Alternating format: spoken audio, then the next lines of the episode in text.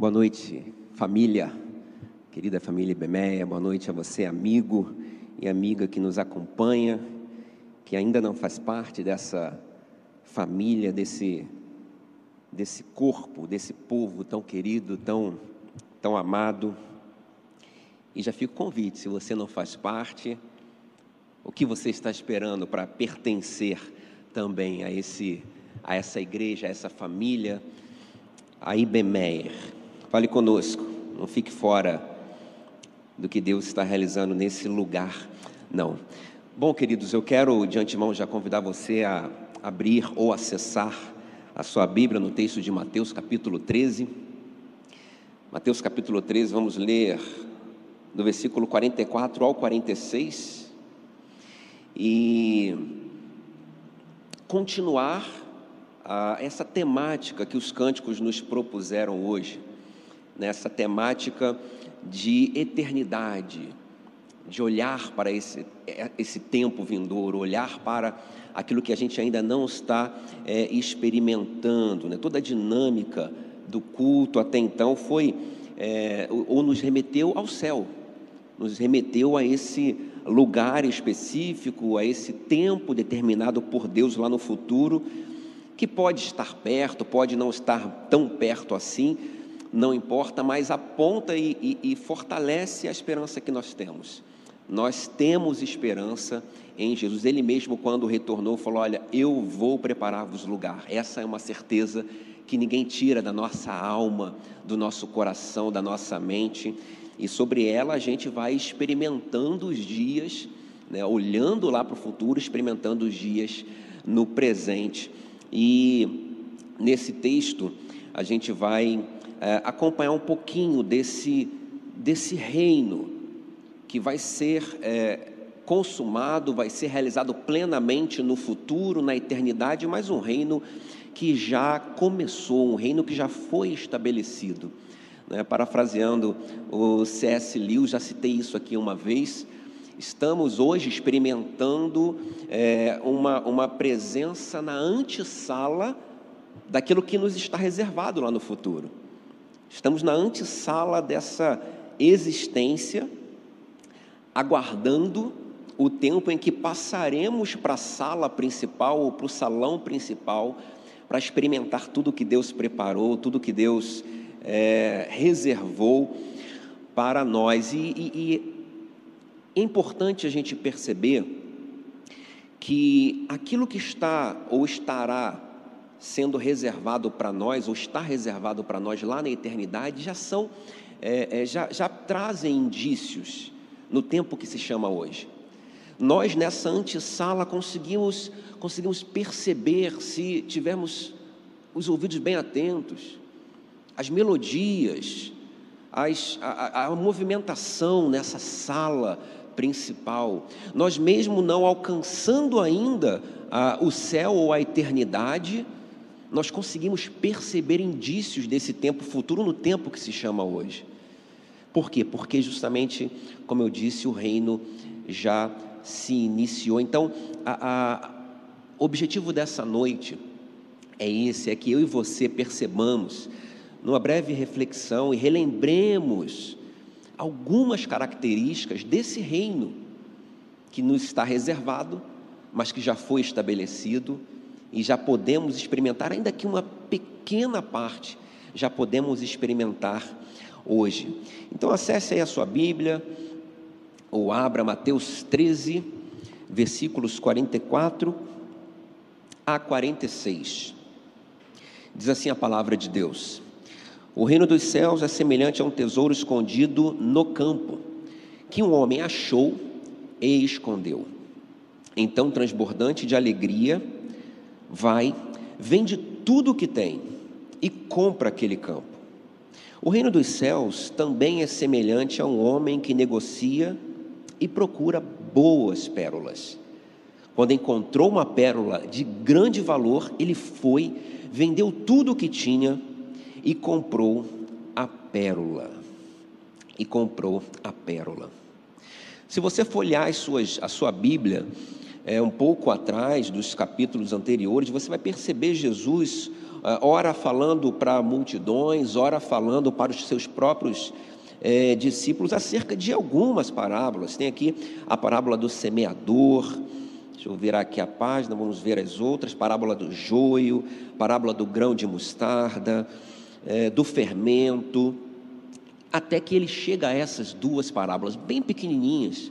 Uma das parábolas, a parábola do tesouro escondido, ela é, fica contida somente no versículo 44 uma parábola bem objetiva, e a parábola da pérola, o versículo 45 e 46. Então, a gente chega a essas duas pequenas parábolas mais profundas de significado e, e de significância e de atualidade. Apesar de ter sido escrita e falada tanto tempo atrás, parece-me que foi estampada nos jornais de hoje de manhã. Tão necessário é que a gente estabeleça e tenha esse olhar da eternidade, olhar do reino dos céus. Então, se eu pudesse é, intitular, e aliás eu intitulei a nossa reflexão de hoje, seriam algumas verdades, lembrarmos algumas verdades sobre esse reino, o reino de Deus, o reino que a gente está experimentando já hoje e para o qual caminharemos a uma experimentação plena e completa. E a primeira das verdades que eu percebo, irmãos, nesse texto, é que o reino de Deus não tem preço, ou valor que você preferir. O reino de Deus não tem preço. Eu me lembro, e você também, é, do diálogo que Jesus estabeleceu com Nicodemos sobre o nascer de novo, sobre essa nova vida.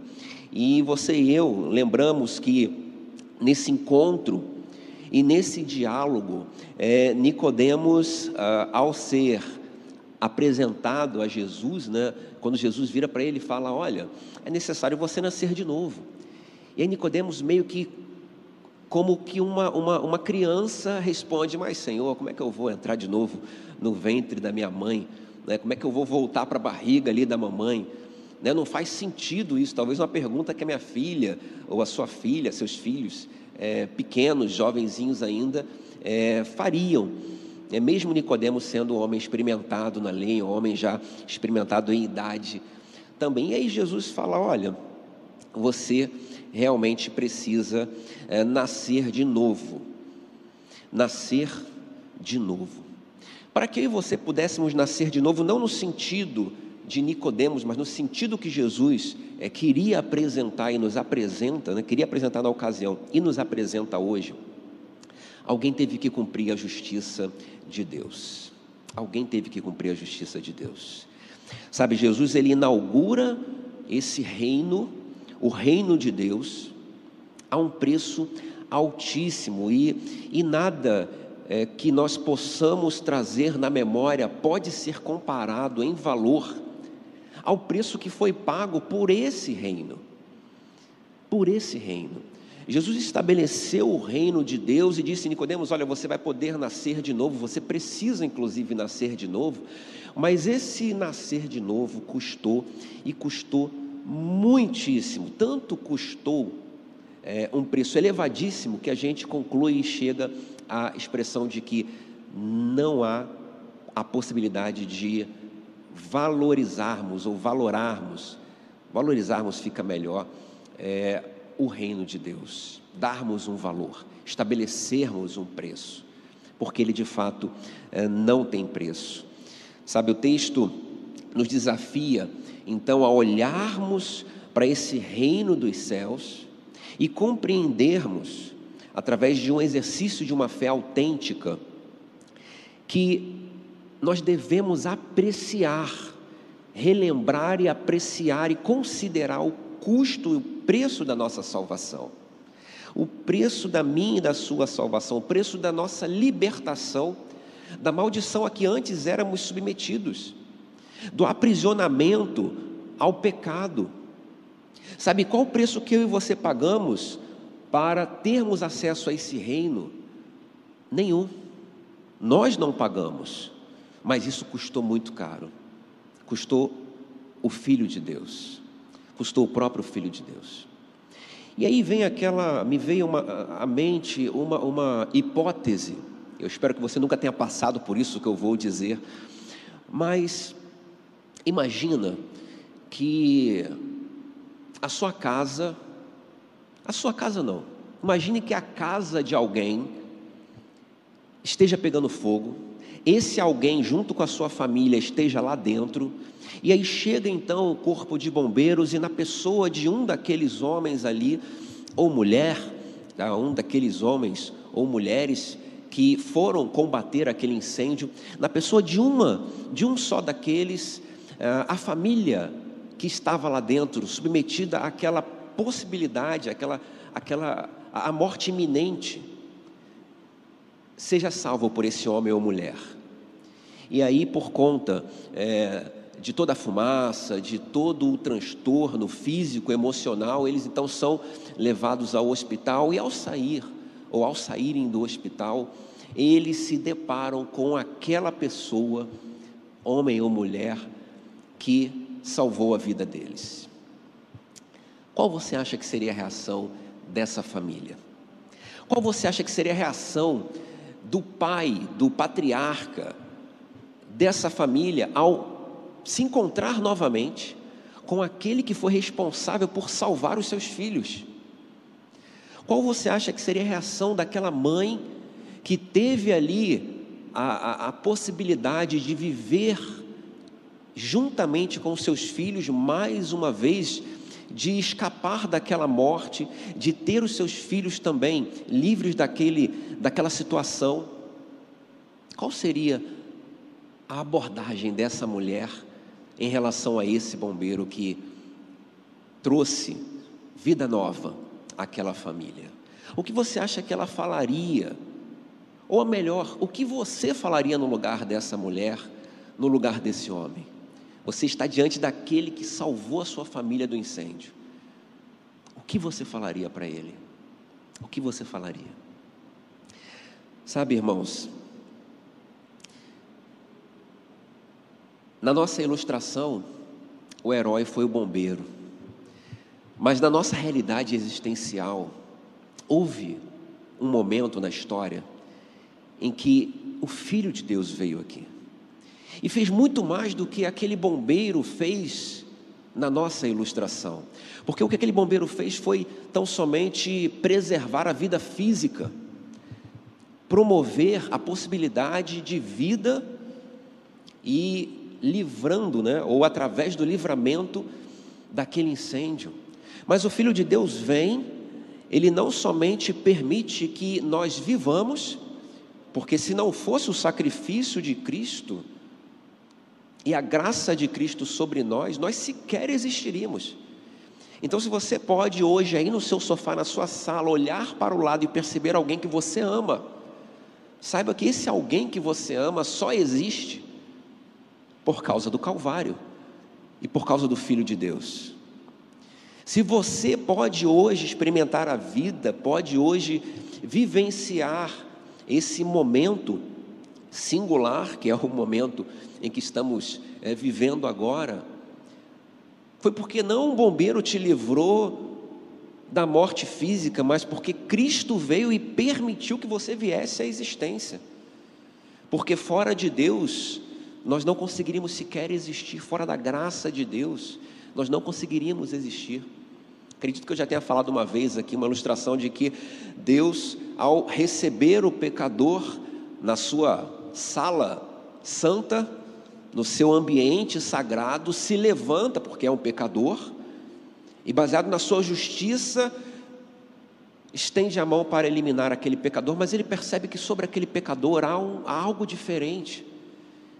Há o sangue de Jesus Cristo, há o sangue do Filho dele sobre aquele pecador. Então, segundo a ilustração de um pastor, ele volta a se sentar e ao invés de eliminá-lo, ele diz: Pode vir, querido, pode vir, bendito. Fique à vontade aqui, nesse ambiente. Pode chegar mais perto. Pode me chamar de Pai. Pode me chamar de Deus. Sabe, Deus, Ele vem na pessoa de Jesus Cristo nos mostrar que o reino não tem preço Isso que a gente experimenta hoje não tem preço. E quantas vezes você já se deparou com Cristo que te salvou? E o que você fala para Ele? O que você tem falado para Ele? Aliás, quando hoje de manhã Jesus passou aí no teu travesseiro, fazendo uma alusão, uma ilustração a Lamentações de Jeremias, e derramou um pouquinho das suas misericórdias, você acordou, abriu os olhos, experimentou a vida, o oxigênio. O que você disse para aquele que passou um pouco antes de você acordar e deixou um pouquinho das misericórdias dele sobre você, sobre a sua cama, sobre a vida da sua família? O que eu e você temos falado para esse Cristo que nos deu vida hoje e vida eterna? O que você tem falado? Se você não tem falado, a hora é agora. O tempo é esse de você reconhecer esse altíssimo preço, impossível de ser calculado, que Jesus pagou lá no madeiro por você, pagou por mim para que hoje pudéssemos experimentar a vida e vida plena nele.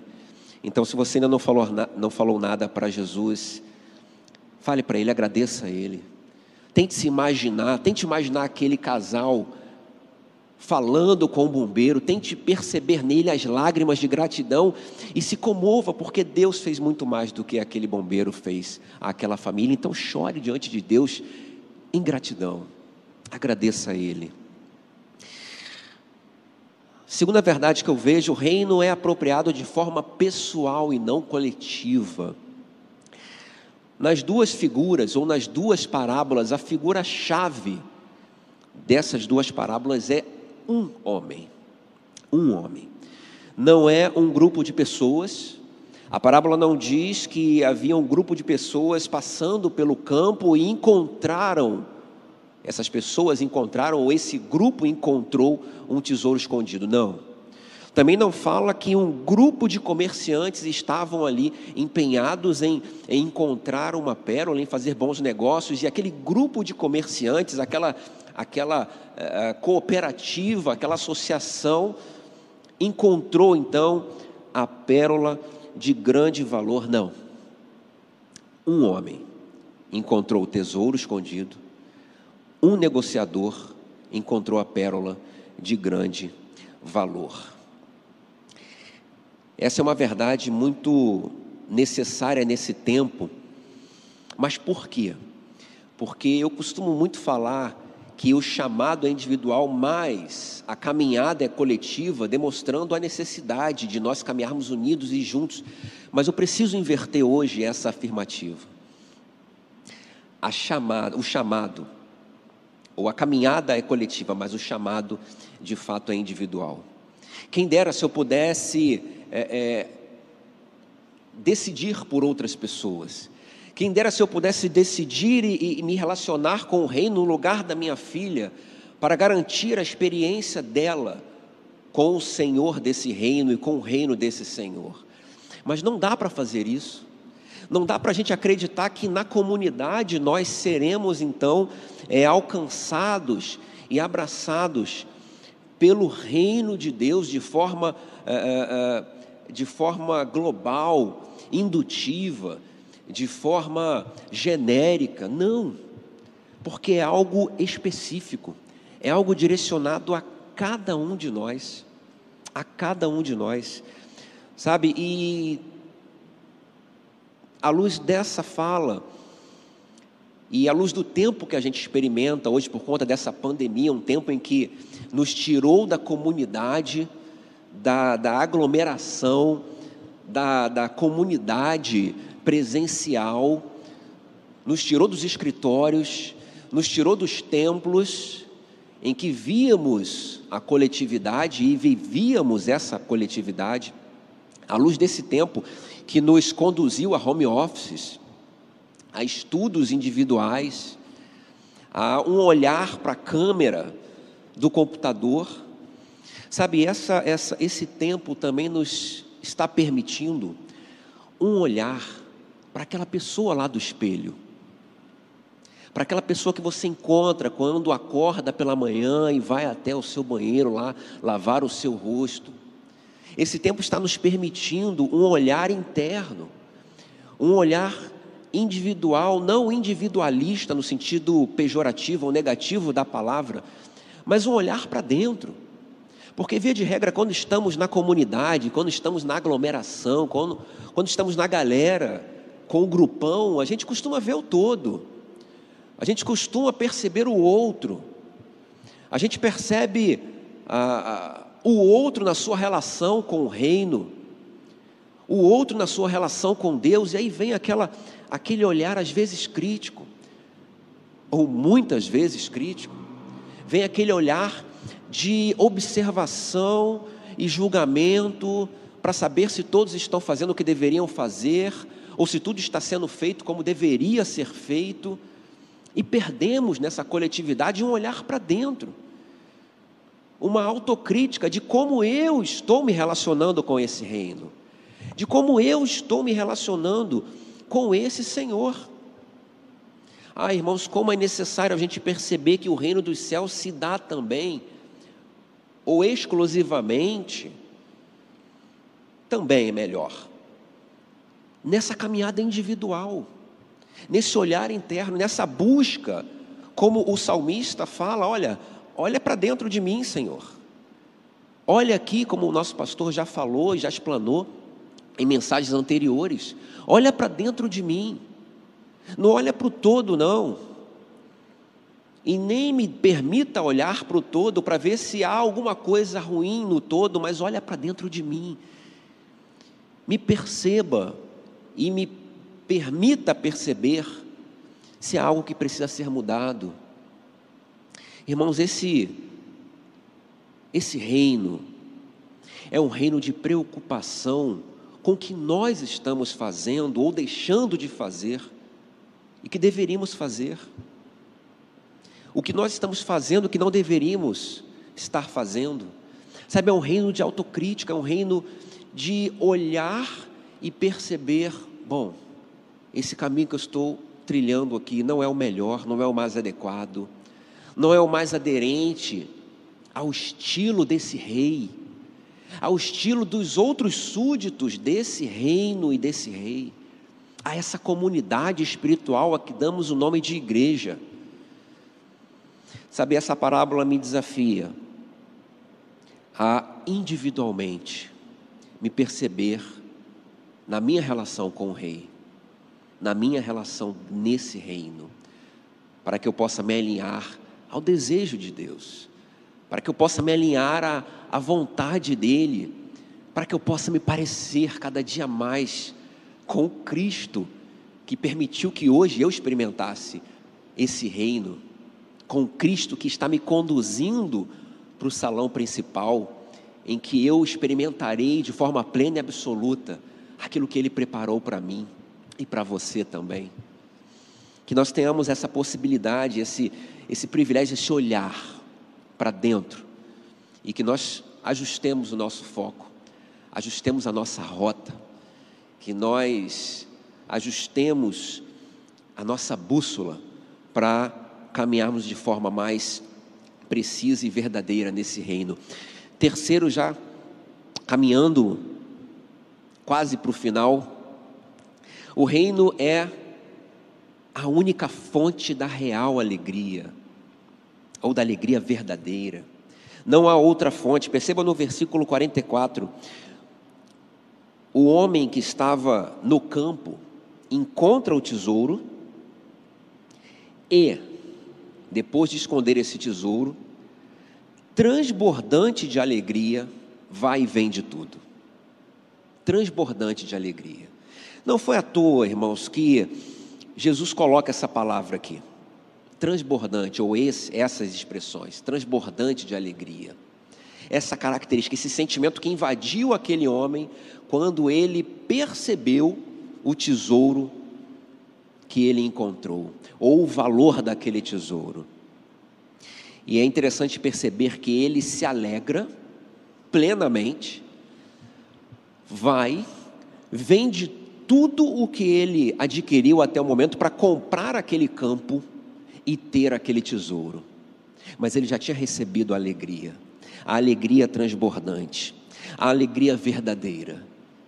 E perceba que, ao longo da sua existência, aquele homem, podemos imaginar dessa forma, veio adquirindo e experimentando muitos sentimentos e sensações, mas nenhum dos bens que ele adquiriu, nem sentimentos que ele experimentou, se comparava à alegria que ele estava sentindo naquela hora, na hora que ele percebe o tesouro escondido.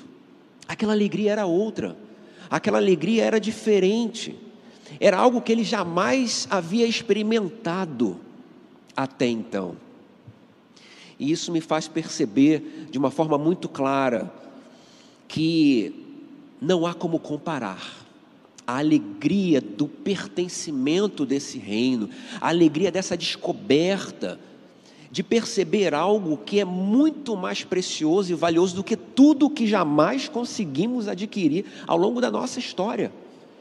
Sabe, pessoas tentam adquirir bens para que através desses bens encontrem a alegria e mal nenhum em adquirir bens, mal nenhum em experimentar as alegrias que a vida nos proporciona. Aliás, a, a, Deus ele se importa com a nossa alegria, Ele quer que nos alegremos. Mas há uma alegria que não pode ser comparada a nenhuma outra, sabe? E eu fico lembrando das palavras de Jesus aos seus eh, discípulos, lá no capítulo 15 de João, versículo eh, 11, quando ele diz: Olha, eu estou falando essas coisas para que a minha alegria esteja em vocês. A minha alegria, disse o Senhor, e diz o Senhor, esteja em vocês. Jesus ele quer que a alegria que ele mesmo experimenta, ou a alegria que só pode ser experimentada através dele, esteja em mim e em você. Tanto quanto ele desejou que estivesse no coração daqueles primeiros discípulos, daqueles que caminharam juntos com ele. E essa alegria, irmãos, é uma alegria que vem de algo que a gente não pode tocar, de algo que a gente não pode sentir por esses sentidos que a gente tem, experimentar pelos cinco sentidos, uma alegria que a gente não pode visualizar, a gente somente experimenta dentro de nós, é algo meio que inexplicável, é algo que com a nossa capacidade cognitiva nós jamais alcançaremos em plenitude. Nós jamais alcançaremos. É algo como, como aquilo que Paulo fala aos crentes de Romanos. É uma alegria que é equiparada à justiça e paz. Romanos capítulo 14, 17. Paulo vai dizer que o reino de Deus é como a justiça, a paz e a alegria. Ele, ele equipara a alegria, a justiça e a paz, como sendo algo extraordinário vindo, ou vindos, somente desse Senhor, desse reino, dessa experimentação. Irmãos, que alegria, que alegria encontrar no reino de Deus essas sensações, esses sentimentos, essa, essa essas virtudes que a gente ao longo da nossa história vem buscando encontrar, mas ao nos depararmos com Cristo, nós percebemos, olha, nada disso faz sentido sem esse. Aliás, há, há, há uma, uma fala no livro que eu estou lendo, de Thomas Halleck, que ele fala que se nós perdêssemos tudo, e só encontrássemos, ou só nos encontrássemos na nossa perda com Jesus, perceberíamos que tudo aquilo que tinha não servia de nada, não era absolutamente nada, quando comparada a essa única pessoa, ou a isso que temos, a esse reino, a esse Cristo. Nada daquilo que nós tínhamos e perdemos nessa ilustração de Thomas Halleck, nada daquilo poderia ser comparado a esse Cristo que eu tenho hoje. Então, ainda que eu não tenha mais nada daquilo que um dia já tive, tendo Jesus, eu tenho absolutamente tudo. E não tendo Jesus e tendo tudo aquilo que eu puder ter, eu nada terei. Porque nós só temos e só teremos alguma coisa, de fato, é, na presença de Deus, isso inclui alegria, alegria verdadeira. Se você não consegue experimentar essa alegria, mesmo em meio a momentos de lágrima, momentos de luta, momentos desafiadores, é porque talvez você não tenha encontrado a verdadeira alegria. É porque talvez vocês não tenham encontrado esse reino e esse rei. Então, se você está nessa situação, hoje é tempo. Hoje Cristo marcou um encontro contigo. Hoje a alegria que você vem buscando há tanto tempo está disponível para você através desse rei e desse reino, Jesus Cristo. Concluindo, eu quero convidar aqui o Gabriel. Há uma última verdade aqui, a título de conclusão, que eu percebo nessa primeira parábola. Aliás, nas duas, de que o reino, o reino, ele não é visível na superfície, ele não é experimentado na superfície da vida. Sabe, às vezes a gente quer se relacionar com, com Deus, cuja profundidade é, é imensurável. Só que a gente quer, a gente quer ficar na beirinha, a gente quer ficar no, no rasinho. Sabe, a gente cantou aqui sobre esse reino futuro, mas a gente quer experimentar as migalhas desse reino. A gente não se propõe a um aprofundamento relacional com esse Senhor, com esse Cristo, e aí a gente, a gente não vai encontrar profundidade dessa forma. A gente não vai encontrar nessa antessala da vida os indícios desse reino. Sabe, às vezes a gente está a gente está tentando ouvir as melodias lá do salão principal na eternidade sendo ecoadas hoje. Só que na superfície, as distrações são muitas, os barulhos serão mais altos, as várias outras situações tirarão de nós o foco e a gente não vai conseguir experimentar. E a gente vai acreditar, não, ah, o reino é só para quando eu morrer, o reino vai ser experimentado só quando eu partir dessa terra, só quando eu me encontrar com Jesus. Não, o reino está estabelecido, irmão. O reino está estabelecido, minha irmã. E cabe a gente mergulhar nesse oceano chamado relacionamento com o divino. Mergulhar nesse oceano, sem se preocupar muito com o que está acontecendo na superfície ou mesmo fora desse oceano.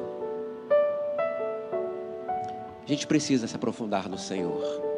A gente precisa abrir mão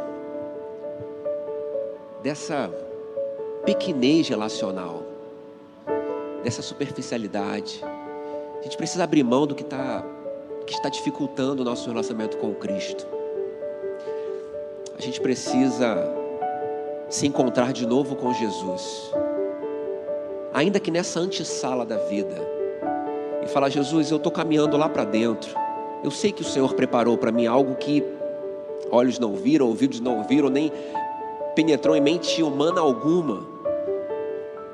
Então, tira as distrações, tira esse peso que eu tenho carregado, que está me impedindo de uma caminhada mais efetiva contigo. Essa foi a minha oração quando eu pensava nesta reflexão. E essa precisa ser a sua oração, independente de quem seja você, porque sempre há espaço para abafarmos os ruídos, a fim de ouvirmos melhor as melodias que estão sendo entoadas lá na eternidade que entram nessa nesse mundo saem do metafísico e entram na nossa experiência cristã diária. Deus querido, em nome de Jesus, Pai, nós queremos experimentar esse reino. Nós queremos experimentar, Pai, essa pérola preciosa, Pai. Nós queremos experimentar a alegria de ter já encontrado esse tesouro precioso, Pai.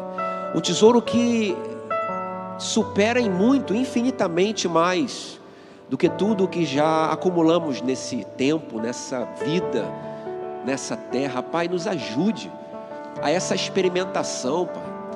A uma experimentação maior do Teu Espírito sobre as nossas vidas. Nos enche, Pai. Ainda há espaço dentro de nós para que o Senhor nos encha, Pai.